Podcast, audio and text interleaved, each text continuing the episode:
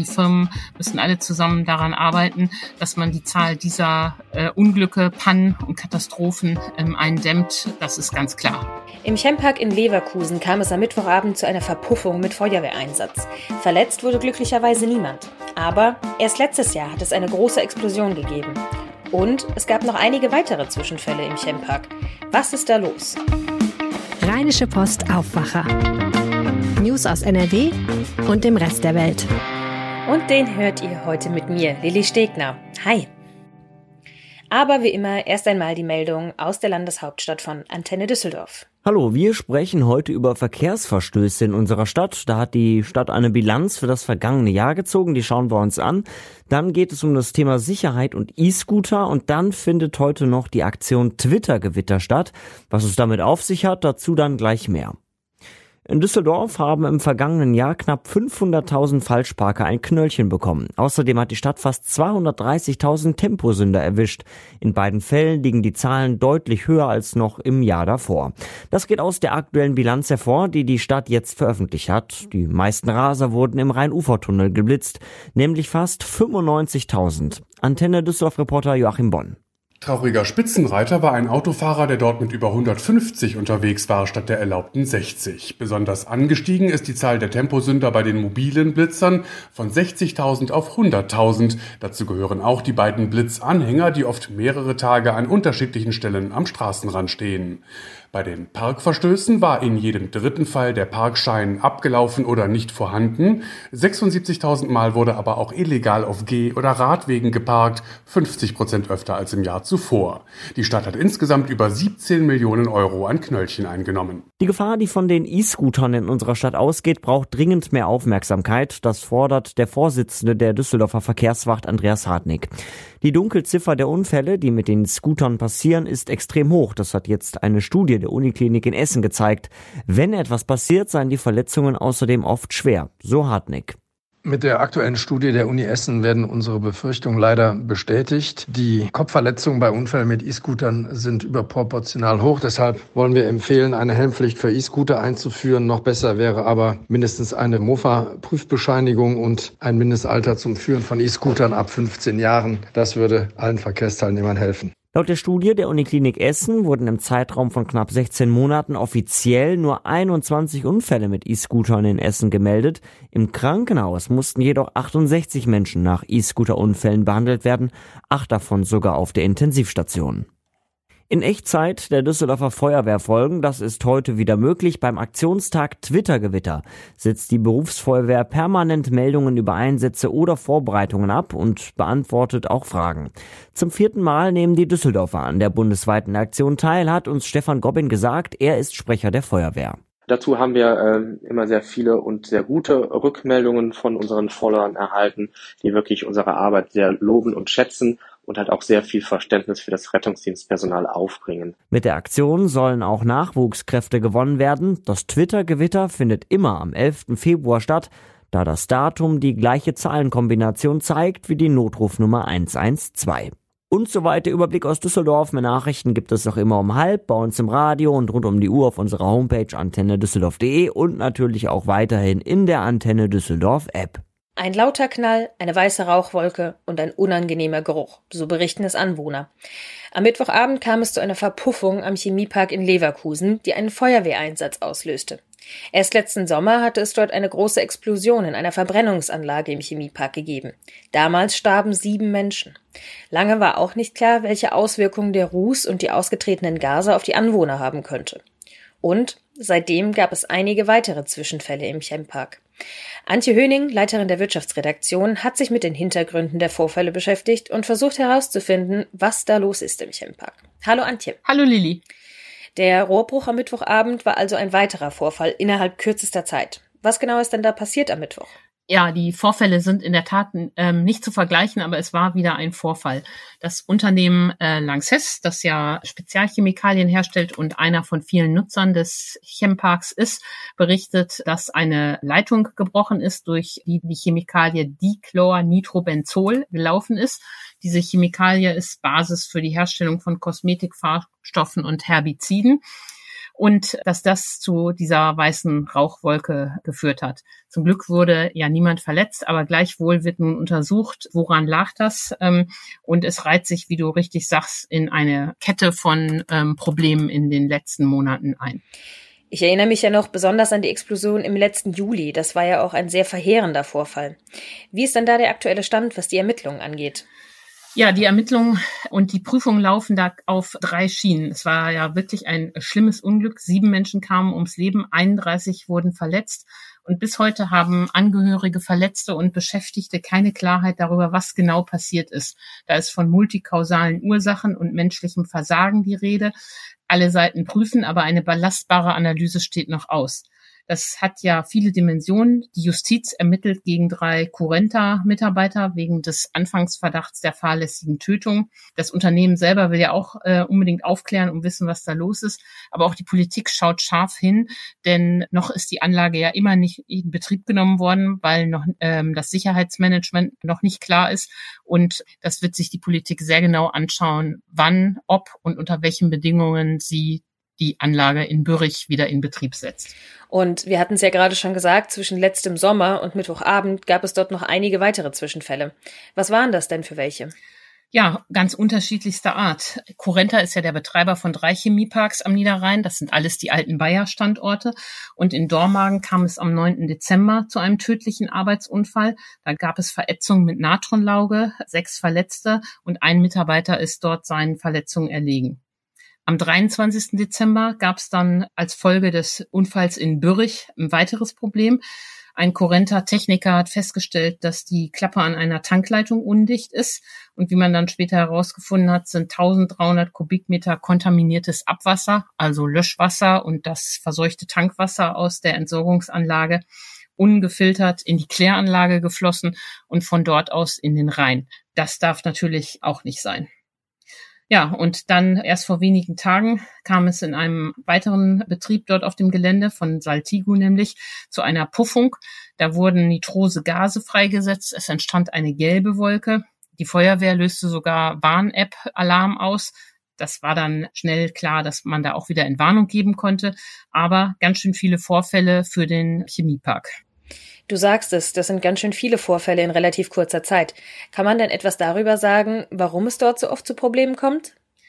Ja, die Firmen sagen, die Fälle haben nichts miteinander zu tun. Und wenn man sich jetzt diese Liste so anschaut, sieht man ja schon, es gibt unterschiedliche äh, Vorfälle, es gibt unterschiedliche Firmen und es gab ja auch unterschiedlich dramatische Auswirkungen.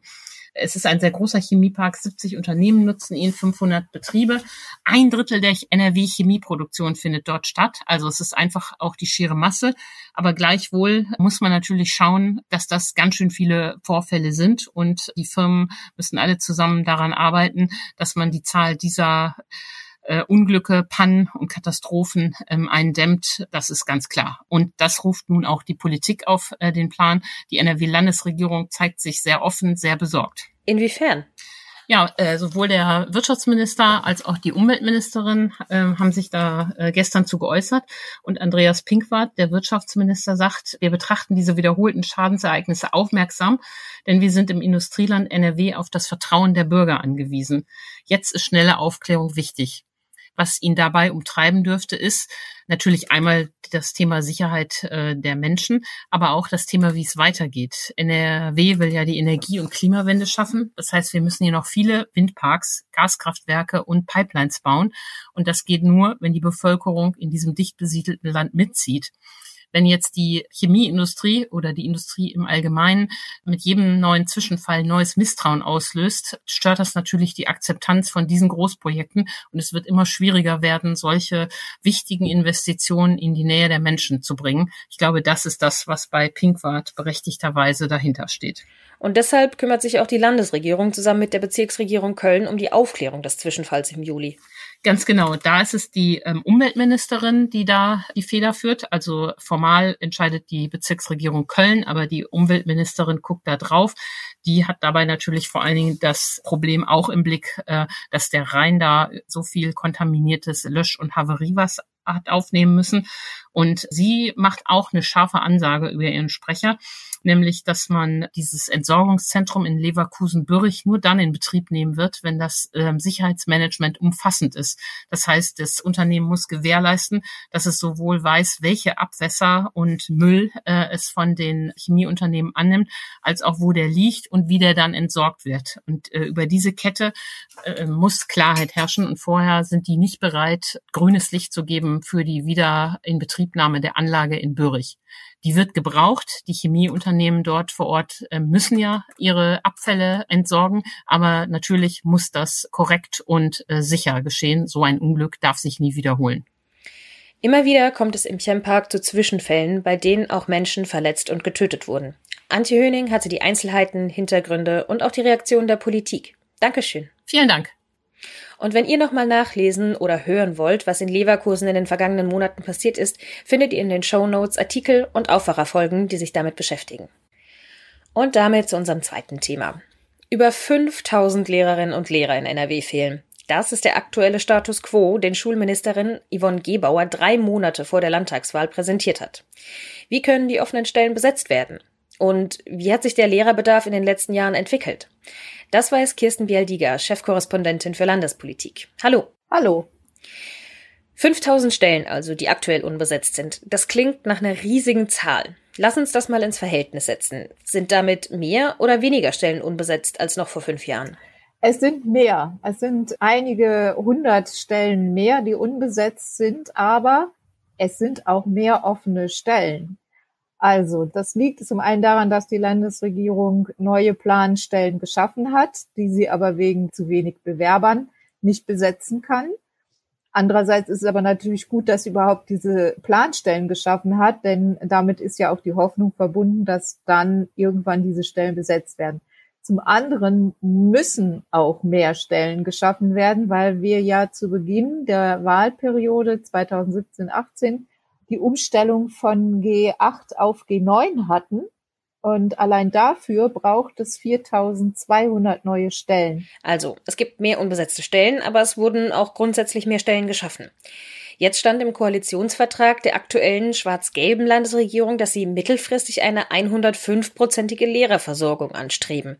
Aktuell haben wir eine Lehrerversorgung von 97 Prozent. Das heißt, das Ziel wurde nicht erreicht? Das ist richtig. Das Ziel wurde nicht erreicht und das ist tatsächlich eine Langfristaufgabe. Also wenn es so weitergeht wie in den letzten vier, fünf Jahren, dann wird rein rechnerisch 2032, 33 der Bedarf an Lehrern gedeckt sein. Aber das ist, wie gesagt, rein rechnerisch. Es kann auch viel passieren. Auch muss man differenzieren, was die Schulform angeht. Also an Grund- und Förderschulen und in der Inklusion ist der Bedarf an Pädagogen am größten.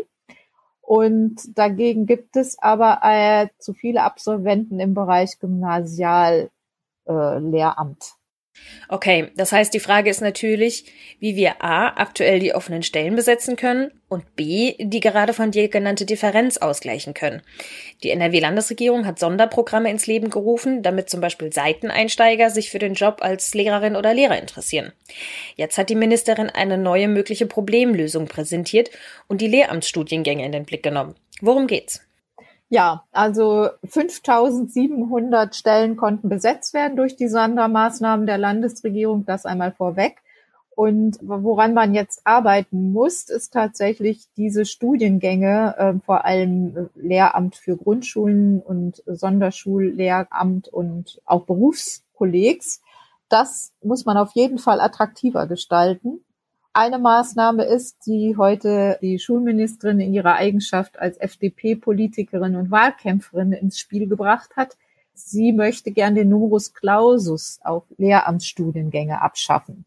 Es gibt eben zu wenige Studienplätze und das wird im Moment so abgefedert, dass man schaut, wer die besten Noten hat von den Abiturienten und die dürfen dann eben diese Studienfächer belegen. Das macht ja keinen Sinn, wenn wir auf der anderen Seite doch so viele Lehrer haben, die fehlen. Dann müssten doch also mehr Studienplätze geschaffen werden?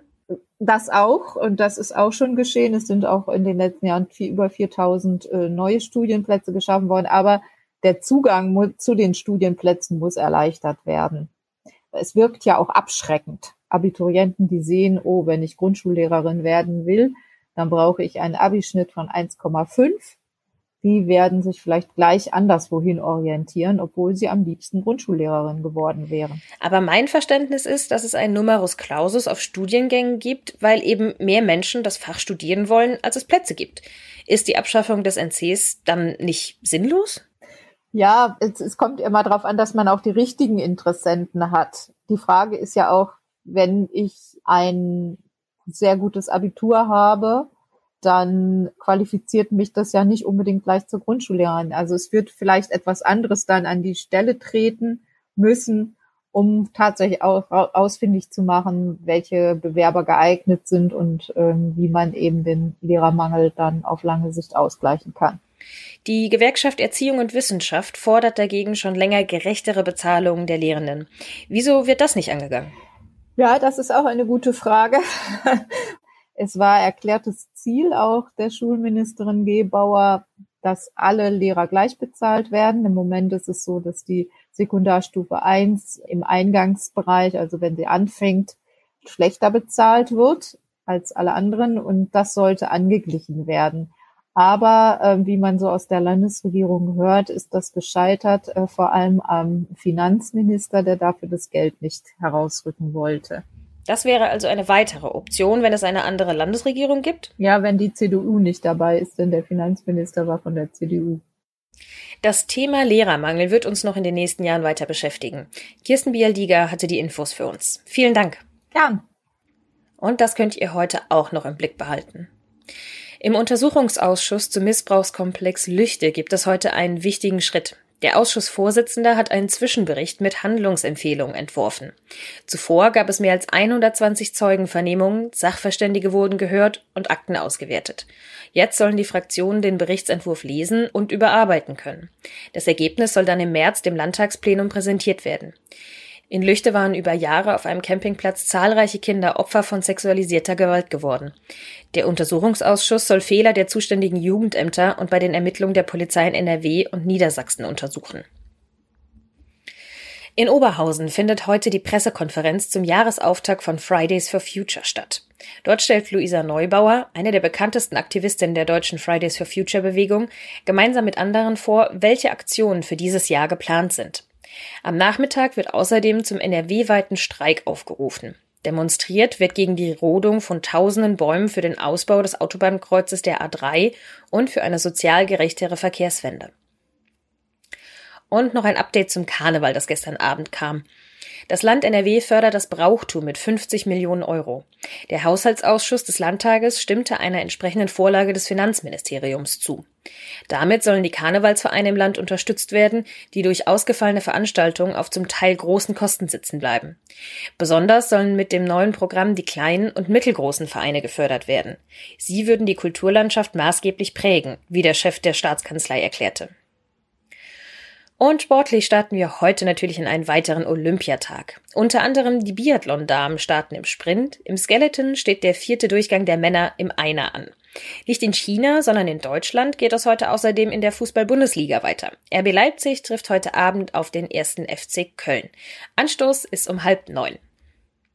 Und zum Schluss wie immer das Wetter. Es bleibt bewölkt, aber heute kommt immer mal wieder auch die Sonne durch die Wolkendecke. Am Nachmittag kann es gerade im Osten von NRW aber auch immer mal wieder regnen. Die Temperaturen bleiben mit 5 bis 8 Grad ähnlich wie schon gestern. Und zum Wochenende hin werden die Chancen auf Sonne am Samstag immer größer. Die Wolkendecke reißt langsam auf und es bleibt trocken in NRW. Am Sonntag zieht es sich aber leider schon wieder etwas zu, bleibt dafür aber auch trocken. Und das war der Aufwacher am Freitag mit mir, Lilly Stegner. Euch noch einen schönen Tag. Mehr Nachrichten aus NRW gibt's jederzeit auf RP Online. rp-online.de